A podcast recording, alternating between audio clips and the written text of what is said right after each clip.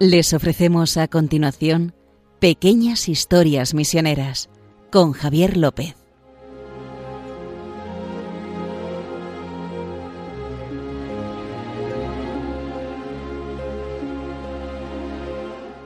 Hola, aquí estamos un día más con ustedes desde Obras Misioneras Pontificias haciendo este programa de pequeñas historias misioneras.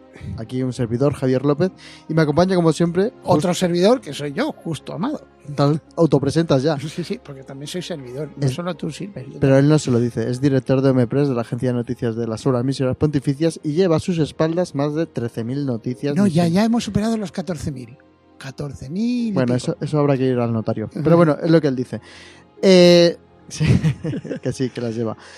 Eh, estamos aquí, pues, para contarles un programa más. Estas anécdotas de. Bueno, contarles, ¿no? Justo modo les cuenta las anécdotas que a través de esas más de 14.000 noticias, Noticias, que lleva, nos va contando, pues, cosas que la mayoría de la gente no sabemos. Y ya saben que antes de empezar, antes de que justo tomes la palabra, vamos a recordarles a nuestros oyentes la forma que tienen de colaborar o contactar con nosotros, que es a través de un correo electrónico, que es historiasmisioneras@radiomaria.es. historiasmisioneras@radiomaria.es. Y ya saben que tenemos más de 30 programas, no hemos llegado a tus 14.000, pero 30 programas más. Y pueden escucharlo, eh, los, los que ya tenemos, el podcast por así decirlo, lo pueden buscar en su buscador habitual de internet, Pequeñas Historias Misioneras Radio María. Con eso aparece con yo eso creo sale, justo con ¿no? eso en, sale, en sí. el primero. Bueno, hoy nos vamos a hablar de, iba a decir, no un monumento, sino de un castillo. Sí. Hoy vamos de. eh, le- vamos. Y la palabra. Bueno, eh, hoy lo que vamos a hacer es un homenaje a las muchísimas religiosas misioneras que han partido para la misión y están allí. Es un homenaje a ellas, a ¿Qué? las religiosas. Pero quería que es decirlo del... Y ¿Lo dices tú o lo digo yo? es. No, dilo. La palabra esa. Erasmus misionero. Sí, vamos a hablar de un Erasmus, un Erasmus misionero, pero Eso. exclusivamente para religiosas. Que ¿sabes? ya saben lo del Erasmus, que los, nuestros joven, jóvenes y jóvenes, ¿verdad? Se van, se van a las universidades, mira, euro- a nivel- los hacer- jóvenes, déjalo así, los Vale, jóvenes. a universidades europeas, pues, eh, pues esto es algo parecido a un Erasmus. ¿De qué les voy a hablar? Voy a hablarles primero, eh, no sé si han oído hablar de Castel Gandolfo. El castillo de Castel Gandolfo. Bueno, es un palacio, gra- Palacio grande, una, Cast- eh, que está en, en las afueras de Roma. Iba a decir que a, la- a las orillas del lago Albano, pero en realidad está por encima del lago Albano. Es estos lagos eh, volcánicos que tiene cerca Roma, pues uno de ellos es el Albano, que es redondo, como una... Siempre ha sido conocido porque... Era así, la- el lugar de vacaciones, de vacaciones, del Papa. Eso es. Lo que pasa es que eh, uno creía que decía, pues claro, el Papa tendrá un- esa posesión. Ahora vamos a matizar la posesión del Papa. Que, Ilústranos, justo, bueno, venga. que, estamos eh, bueno, eh, eh, eh, el, el palacio este se construyó hace, pues, en la Edad Media, era de la familia Gandolfi, y a mí me contaron que eh, parece ser que tenía problemas de hacienda, ¿sabes? como todos nosotros, Ya. y entonces para pagar Bueno, a la hacienda de su país, que en ese momento era los estados pontificios, porque no habían pagado impuestos, dijeron, pues mira, te quedas con la caseta y ala. Y Que no sé qué problemas tendrás tú, yo estoy limpio. ¿eh? Sí, pero bueno, porque sepas que fue por problemas de hacienda que se quedó el Papa con el, el Papa no, en los estados pontificios. Sí. Eh, bueno, y, y parece ser que algunos papas veraneaban ahí, hasta que en 1870 se unifica Italia, el asunto de Portapía, que si no lo saben, consúltenlo, que es cuando los italianos ¿Cómo es? entran a tiros, Porta- Portapía, Portapía. que es una puerta de Roma donde pegaron tiros y entraron y ocuparon Roma los italianos. Ujú. Bueno, y se unificó Italia. Y entonces, en los pactos de Letrán, en 1929, se creó el Estado del Vaticano. Y uno de los lugares extraterritoriales fue, que no está pegado ahí, lógicamente, al Vaticano, fue eh, Castel Gandolfo. Otros lugares extraterritoriales son las basílicas, San Juan de Letrán, Santa María la Mayor, y también el Palazzo di Propaganda Fide, donde está Ah, la sede de las misiones. Pero eso ya hablamos del. Sí, por- porque es- es un del estado- valenciano, ¿no? Sí, que lo exactamente, regalo de un valenciano. Raro el valenciano. Sí, pues eh, eh, ese, ese, lo que es el palazzo también es, es una posesión extraterritorial del Estado de la Ciudad del Vaticano. O sea, las misiones, que sepan que estamos ex- fuera, no estamos en Italia, estamos en el Vaticano, aunque no está lejos del Vaticano. Aunque has dicho misiones. Y, y bueno, y, y ¿Por también qué dices misiones? Sí, porque, bueno, porque en realidad es el dicasterio para la evangelización, pero es el Palazzo di Propaganda Fide, de, porque Ujú. fue como se llamó la congregación de, para la evangelización de los pueblos antes y como se, y antes de ser lo que es ahora el dicasterio. El dicasterio. Bueno, pues eh, Castel Gandolfo se lo dieron en 1929 al Papa, pero bueno, antes que lo arreglaban y tal, pues empezó empezó la guerra, la Segunda Guerra Mundial, Sí. y entonces, con muy buen criterio, el Papa Pío XII lo que hizo fue allí montar granjas y huertos. Que le quitaron, esto lo sé porque me lo han contado allí, le quitaron el hambre a mucha gente. Eso quizás si lo buscan en la Wikipedia no sale, pero, pero, pero que sepan que le- eso le quitó el hambre a muchísima gente en los años, eh, inicios de los años 40 hasta que acabó la guerra y un poquito después, eh, en los Ujú. años, hasta prácticamente los años 50. Ujú. Y eh, Pablo VI, Sí. que es ahora pa- a- pa- que esto de Castel Gandolfo, que tiene que ver con lo que íbamos a hablar del Erasmus misionero. Pablo VI creó eh, lo que era un colegio destinado a religiosas de los países de misión. ¿Qué ocurre? Hay muchísimas congregaciones, cuando la iglesia nace, la iglesia africana, la iglesia asiática, va naciendo. Entonces, una de las cosas que, que ocurren es que se crean nuevas congregaciones. Congregaciones africanas y congregaciones asiáticas. Me ha hecho gracia que dices, hay muchas, como si se, pusiera, se pudieran contar. No, no, no, contar. No, pero es que es que estas son de, de- de lo que se llama derecho diocesano. Primero se crea Sí, una sí. diócesis y después ya eh, eh, pasan a depender de la Santa Sede y ya son universales, Sí, sí. como todas las que conocemos. sí. Las congregaciones, no sé, Pero digo que Misioneras- que hay muchas, como si. las ¿Cuántas, hay? hermanas, son muchísimas. Infinitas, puedes decir. Y entonces, bueno, No el caso es que eh, creó eh, eh, este colegio Mater Ecclesiae, lo creó el, el Papa Pablo VI pensando en estas religiosas y, y como un Erasmus. O sea, imagínate, tú eres una religiosa keniata, has nacido en un entorno muy pobre, te metes en una congregación de allí, Que no tiene medios. O sea, no es una congregación grande que tenga medios para poder eh, eh, mandarte a estudiar donde quieras. Y entonces, desde Roma le ofrecen la oportunidad de que alguna religiosa, esta, esta chica keniata, Ujú. pues pueda irse a Roma.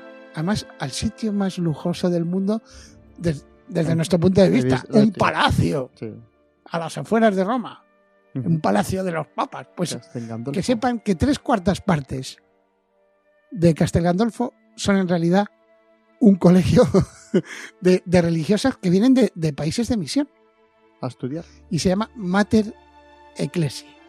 El colegio se llama Mater Ecclesi, o sea que es un Erasmus, pero bueno, bueno. Eh, eh, ¿qué- qué- qué- pa- ¿Para qué acuden estas religiosas allí? Pues para estudiar en las universidades. Claro, formación. Las universidades de Roma, la Universidad Gregoriana, la de Santo Tomás. La- la- sobre todo la urbaniana, que es la, La urbaniana, la- la sí. de misiones, Sí. pues claro, tienen que estar en algún un sitio donde hospedarse, como una especie de colegio mayor. Ujú. Lo que pasa es que no dejan de ser religiosas. Entonces, ¿qué mejor manera de que estén en Roma que haciendo una comunidad? Pero imagínate qué comunidad más hermosa, son más de 100. Son más de 100. Religiosas de todas las Sí, congregaciones. eh, la última vez que hice la recuento, porque es que claro, cada año cambian, va viniendo más gente, se van otras, vuelven a sus, a sus países. La, la última vez que los conté eran 136. Ujú. Y, y solo de África había 16 países. O sea, había, había de Angola, de Mozambique, de Nigeria, incluso de Egipto, pero también había asiáticas. Había 16 chinas, 13 indias, dos indonesias, dos malayas, 5 de Myanmar, dos tailandesas y 20 vietnamitas. Y después había también 7 religiosas de América Latina. Había de todo. O sea, había eh, eh, todas, o sea, de, todas de todas partes del mundo. Y todo- todas estas religiosas tienen como superioras, aunque son de, pues cada una puede ser de cada una congregación. Claro. O sea, por ejemplo, las 20 vietnamitas no vendrán de todas De, de la, misma congregación. vienen de- claro. entonces, eh, eh, la- se, se les encomendó a la congregación de San Pedro Claver. Las misioneras de San Pedro Claver, que es una fundación austriaca, bueno, más bien polaca con Austria, cuando, cuando la parte de Polonia era Ya. Austria. Y, ¿no? y además, es porque decía la fundadora de, de esta congregación, decía que, lo tengo por aquí, que, que dice ver que el que forma una religiosa o un sacerdote forma mil católicos, que es una buena idea. O sea, si tú vas a... Que es Partiendo lo de de- esa base, sí. Los Beato Pablo Magna cuando decía que Sí. había que, ca- que calentar a los, reli- a los Sí. sacerdotes como líderes de las comunidades, Sí, si los sacerdotes piensan que tenemos que ser que estar abiertos a la misión, todos los fieles católicos pensarán que tienen que estar abiertos a la misión. Lo que no sé es justo si nos quieres llevar a, a un, sí, no sé, bueno, a un punto, pero no sé si te puedo hacer una pregunta para dejártelo aquí en bandeja. claro, La gente pensará, ¿cómo tú sabes toda esta información? claro. ¿Cómo estas religiosas tienen dinero para pagar ir aquí? claro, sí, sí, vamos no a sé si quieres llegar... al nocho, lo que dicen Por- en italiano, Vale, al, al quiz de la cuestión. Vale, eh, lo del Erasmus, este no lo pagan el Estado español, claro. ni el Estado, ni Ni el el Estado alemán, ni el ni la Unión. Europea, no. ¿Quién paga esto? Bueno, pues eh, todo esto está unificado, lo unificó el Papa Benedicto XVI Ujú. en el 2005, si no recuerdo mal, en una cosa que se llama Domus Missionalis, Somos la misioneros. casa misional, significa en latín. La verdad es que no sé para qué lo he traducido, porque como todos lo sabemos, Bueno, Domus, no, no todo el mundo lo sabe, justo. Domus. Está bien que lo digas. que lo Dominus. digas. A lo mejor hay gente que... ¿sabes? bueno. Dominus, eh, señor en latín, eh, pues eso, el, el señor de la casa, lógicamente. Dominus. Pues bueno, Domus Missionalis, la casa misional, que en realidad no es una casa, son cuatro. Está esta. Mater Ecclesia, y después hay otros tres colegios, San Pedro, San Pablo, y, y- en, en Roma, que acogen a seminaristas llegados de la misión, o sea, y, y también sacerdotes jóvenes. Pues imagínate, quiero sacar uno que se va a sacar un doctorado en Sagrada Escritura. No pasa nada. Yo te acojo, tú te lo sacas en el bíblico, en el Instituto Bíblico, mientras, y estás viviendo en una comunidad. Claro. En donde se cuida mucho la formación espiritual y también eh, convives con la iglesia. Claro. O sea, con, que, que- que la iglesia son tus compañeros que han venido de todas partes del mundo. Eh, pues la Domus Missionalis entre las religiosas y, lo- y estos jóvenes eh, seminaristas y tal, hay más de 500. De 500. ¿Quién paga esto? Como decía Javier. Pues esto viene, esto lo pagan todos los católicos del mundo que colaboran tanto con el Domus como sobre todo con la obra pontificia de San Pedro Apóstol, la de las vocaciones nativas. O sea, que les dan la oportunidad de formarse. ¿Qué ocurre? Al final acaban siendo eh, es, tanto las religiosas como los eh, sacerdotes, estos jóvenes y seminaristas, pues acaban siendo formadores en sus congregaciones o en sus diócesis. Incluso algunos eh, de los curillas pues han llegado a ser obispos. La verdad es que muchos. Muchos. Porque son gente que, que está muy formada y después se dan cuenta de lo que significa la universalidad de la misión. ¿No? Para que vean cómo todo lo que justo sabe tenía algún sentido. Porque todo sale de aquí.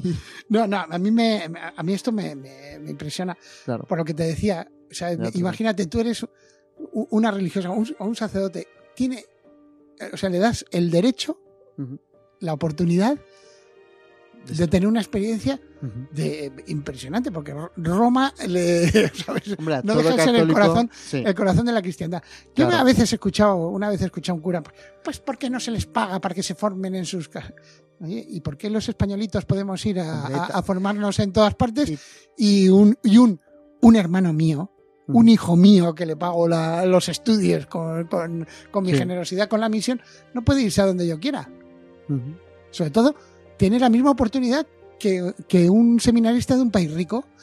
Porque si no sé si saben que en Roma, eh, muchos países, nos, España incluida, tiene colegios mayores. Sí. Tiene un cole- está el colegio español, donde van a formarse sacerdotes diocesanos eh, Sí, españoles y van allá y están allí como acogidos. El colegio norteamericano.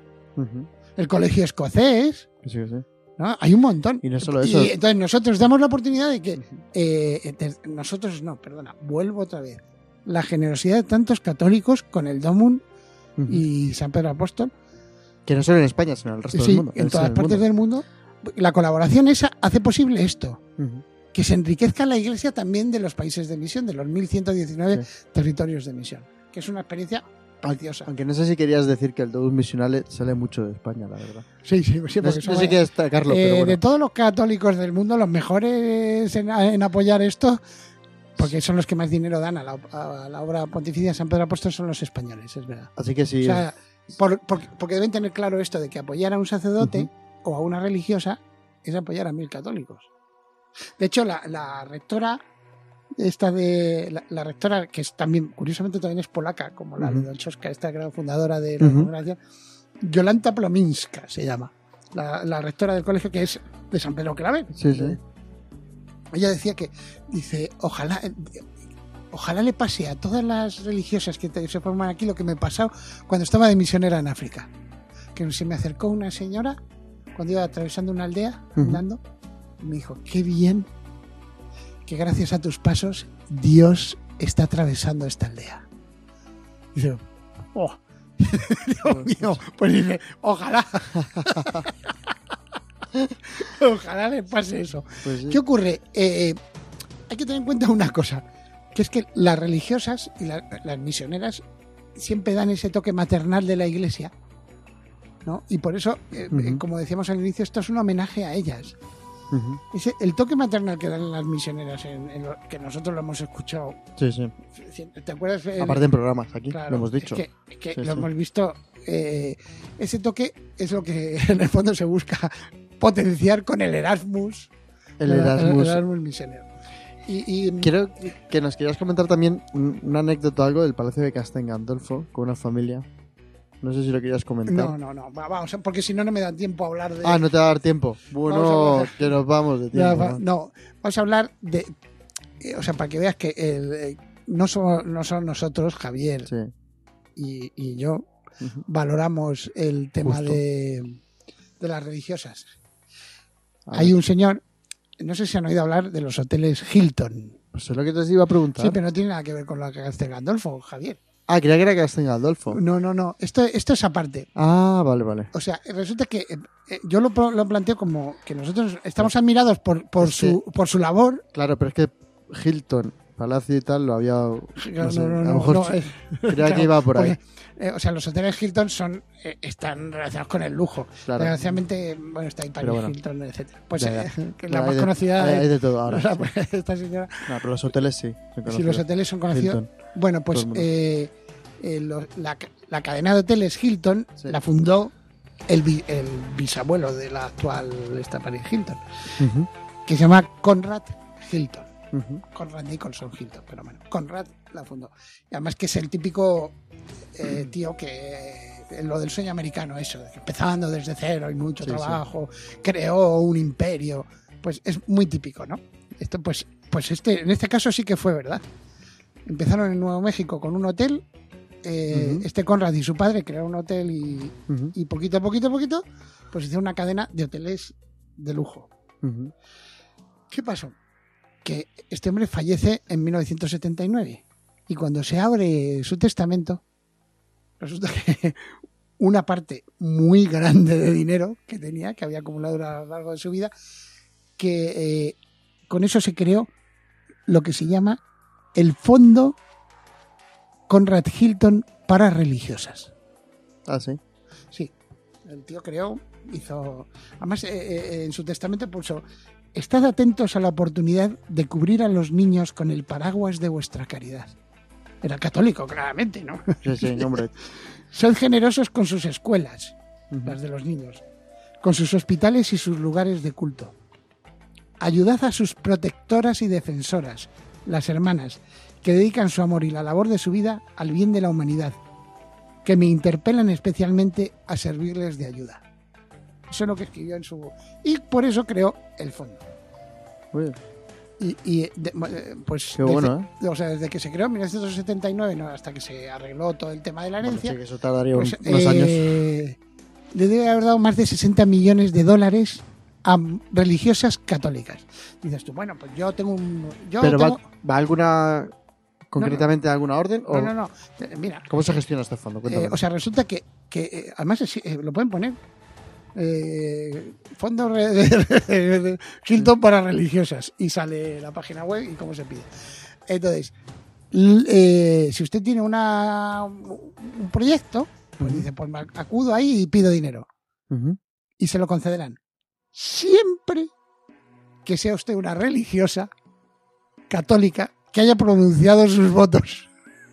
o sea, va única y exclusivamente para religiosas católicas que hayan pronunciado votos y pueden entonces tú presentas tu proyecto que tiene que ser de menos de 15 mil dólares o sea tú date cuenta que si Mm. la de proyectos que van a apoyado se ha dado más de 60 millones y los proyectos son de menos de 15 mil dólares ¿Y ¿Hay alguna hucha virtual que ponga por cuánto ya ha gastado o cuánto, no, no, no, cuánto queda? es- no, porque cada año se ve que hacen como nosotros en las obras misionarias. Se ve las ayudas que hay que dar y se dan. O sea, cada año evalúan los proyectos y los conceden. Pero habrá un momento, un año que se gasta el dinero, ¿no? De la herencia. no, porque es un fondo que se ve que está. O sea, lo que es. Esto Es es, una el fruto. fundación. Esto es, Ok. Sí, es una fundación. Esto es Ah, el vale. fruto del dinero. O sea, que imagínate qué cantidad de dinero habrá dedicado para que pagando 60 millones de dólares siga estando el fondo intacto. Buah. Es una pasada. Pues, pero a mí lo que me lo que quería de resaltar no es tanto lo del dinero que veo que a ti No, se te no, no, no, no, pero que está alucinando. sino, que- sino que él decía que es que dice, he visto muchísima gente trabajando. Fíjate, se Ujú. está montando hoteles por todas partes del mundo. Dice, pero es que no hay nada como la eficacia de una religiosa. Dice, es que, o sea, tú le puedes decir a una ONG, ayuda esto, bien, bien. Pero como hay, tú le des el mismo dinero a una religiosa, hace milagros. Sí. Entonces, dice, como lo he visto, por eso he creado la fundación. Entonces, que, que es una pasada. Y entonces, eh, además este, ya que hemos hablado de él, por Sí. tocar, esto ya es cultureta, como se diría. Sí, que nos quedan tres minutos, no sé Bueno, yo. la, la cultureta es, eh, no sé si saben que cada año hay un, se, se- se- se celebra lo que se llama, el primer jueves de febrero se celebra el primer desayuno, o sea, el desayuno nacional de oración en Estados Unidos. O sea, el presidente de Estados Unidos va, van los líderes religiosos de las principales confesiones, etcétera, y, y hacen. De hecho, hay varios presidentes españoles, como habían ido a Roma, a, digo a Roma, perdona, que con lo de Castel Gandolfo, Ya. habían ido a Estados Unidos de visita a ver al presidente de Estados Unidos, pues cualquiera que vaya en esa época, cualquier dignatario extranjero, está invitado al desayuno de oración, que es el primer jueves de febrero. Ah, sí. Sí, siempre. Que lo creó-. Conrad Hilton. También. y se celebra en- precisamente en el Hotel Hilton de Washington. Ah. Lo creó él porque eh, eh, se creó de, creo que en 1952 con el tema de la guerra de Corea. Ujú. Acuérdate que fue la primera guerra en la que había bombas atómicas.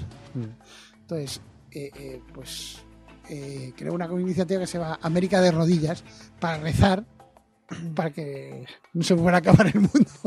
o sea, fíjate, la de guerras que ha habido desde entonces con la, con la- y ya ahora la de Ucrania, pues fíjate, qué cosas. Qué pena. ¿no? O sea, pero que bueno. Pero bueno, es, es Todo esto, volviendo otra vez para terminar, con nuestras religiosas, que de son, Casting Gandolfo es así.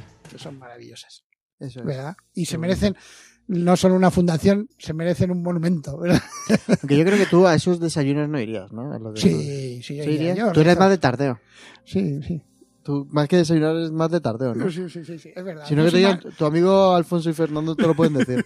sí. con los que pasas Sí, las tardes. sí, sí, soy más de tardeo más que de desayuno, sí, tienes razón. Oye, hay que agradecer a tus amigos que te inspiran muchas Sí, veces sí, en sí, este programa. Sí, un Aparte, saludo- hay que saludarles porque son. Sí, un saludo a mis amigos Fernando y Alfonso, que me apoyan y que me aguantan.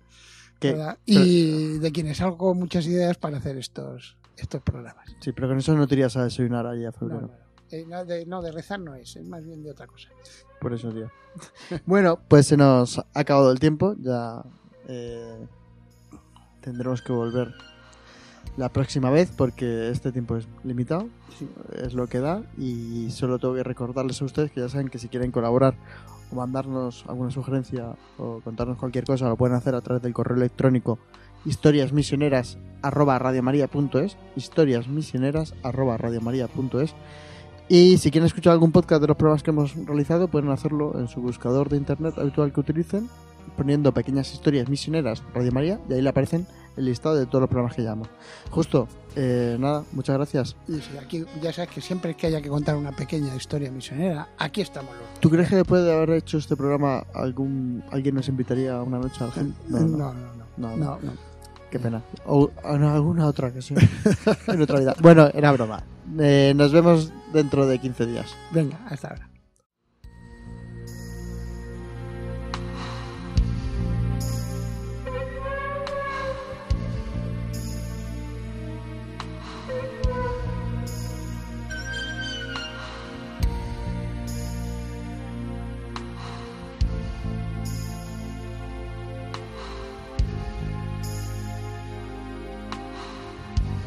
Han podido escuchar en Radio María Pequeñas Historias Misioneras, un programa dirigido por Javier López.